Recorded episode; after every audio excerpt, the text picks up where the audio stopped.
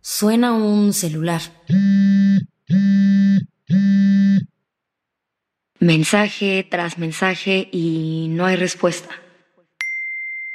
Responde, por favor. ¿Dónde estás?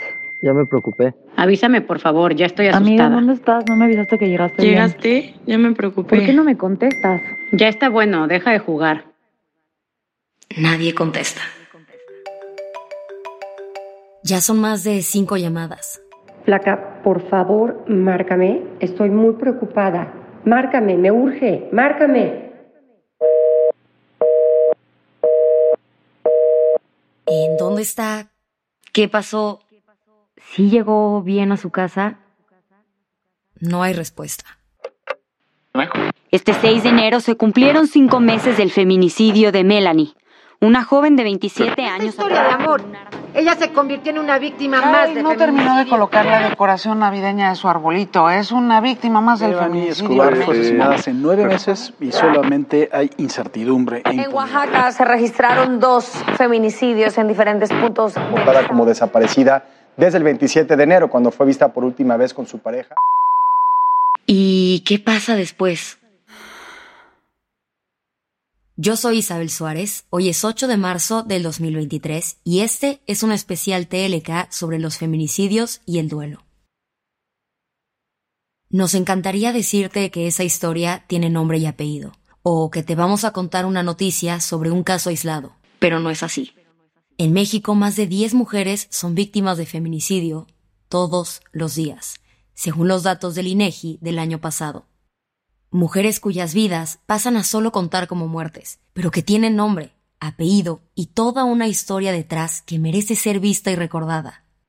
Conocemos las estadísticas, pero parece que últimamente solo son un número, y nos olvidamos de que en realidad son vidas perdidas e historias cortadas por la violencia machista. La palabra feminicidio tristemente ya es parte de nuestro vocabulario diario, pero en realidad, ¿qué significa? El feminicidio es la muerte violenta de una mujer por razones de género. O sea, a las mujeres se les está matando por ser mujeres. Melissa Ayala es abogada por el ITAM. Quizá por la realidad del país en el que nació, enfocó su carrera al acompañamiento de las víctimas de violencia de género. Pero esta palabra tiene una dimensión más grande. María Isabel Almaral también dedica su vida a ayudar a mujeres en situación de violencia. Ella es psicóloga clínica conductual y social, formada en estudios de la mujer. Coincide con Melissa en la importancia de llamar al feminicidio por su nombre. no reconocer un crimen como un fem- feminicidio. De alguna manera estamos como invalidando el duelo que la persona está atravesando. No todo queda en dolor. Hay procesos que surgen a la par del duelo. Abarca demasiados temas. Traes aquí el tema de la justicia, traes aquí el tema del cambio de roles, de enfrentar lo violenta que es este tipo de pérdidas. Entonces, aquí me interesa preguntarte, ¿se puede llevar todo al mismo tiempo? Ok, muchas veces no es una decisión que podemos tomar, ¿no?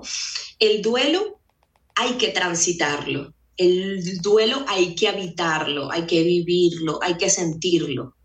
Y hay muchas reconfiguraciones necesarias, simbólicas, concretas, económicas, etc. Entonces, por eso es importante ese ir y venir entre el dolor, entre el duelo y el volver a lo cotidiano, ¿no? Pero tú pierdes a un familiar por un feminicidio e inmediatamente arranca tu proceso de duelo. Y en muchos casos, la justicia se convierte en una estrategia para superar la pérdida. Las personas pueden sentir la necesidad de volverse ellos los, los vengadores, ¿verdad?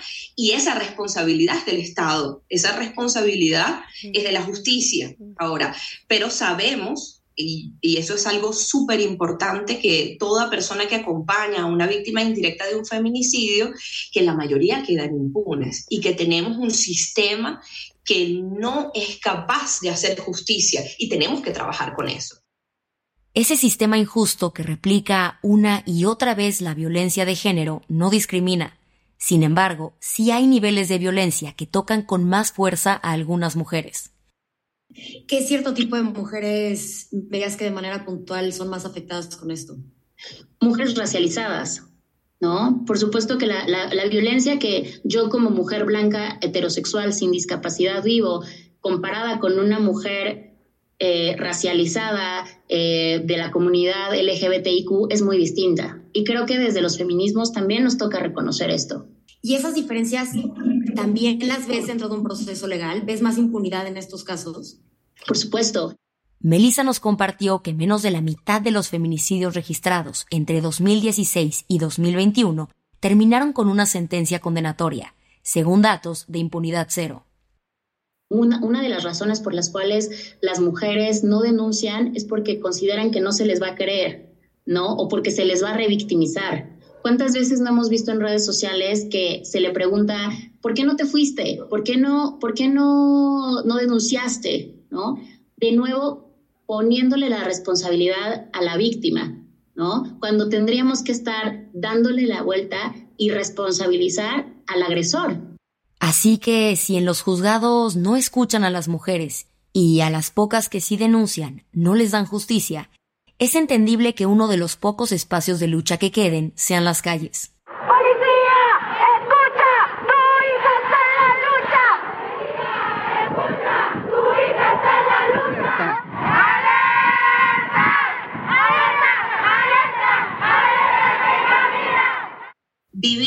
Una emergencia humanitaria por violencia machista.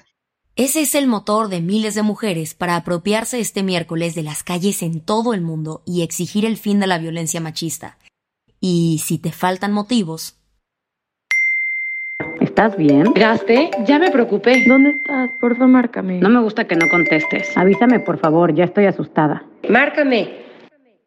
Hay que marchar por nuestros derechos, hay que marchar para hacerle saber al sistema, al Estado, que aquí estamos y que estamos exigiendo el cumplimiento de nuestros derechos, para alzar la voz por las que ya no están, para acompañarnos y acuerparnos. Es una sensación bien poderosa cuando estás marchando alrededor de puras mujeres y se siente este, como podemos tener muchísimas diferencias, pero el estar en este espacio seguro en el que sé que con la que estoy, la persona con la que estoy marchando estamos en esto juntas, es algo que te llena el corazón, la verdad. Este episodio es una colaboración entre Te lo cuento y Dudas Media.